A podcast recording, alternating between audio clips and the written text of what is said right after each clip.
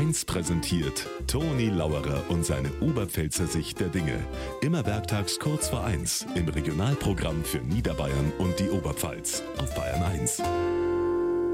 Eine der Top-Schlagzeilen der letzten Tage war ja der öffentliche Kuss auf den Mund einer spanischen Nationalspielerin durch den spanischen Fußballverbandspräsidenten in Spanien. Und auch eine Top-Schlagzeile war natürlich der Flugzeugabsturz vom Wagner-Chef Prigoschin. Wissen Sie, was komisch ist? Der Absturz, der war zwar in Russland, aber trotzdem, irgendwie kommt er mir auch Spanisch vor.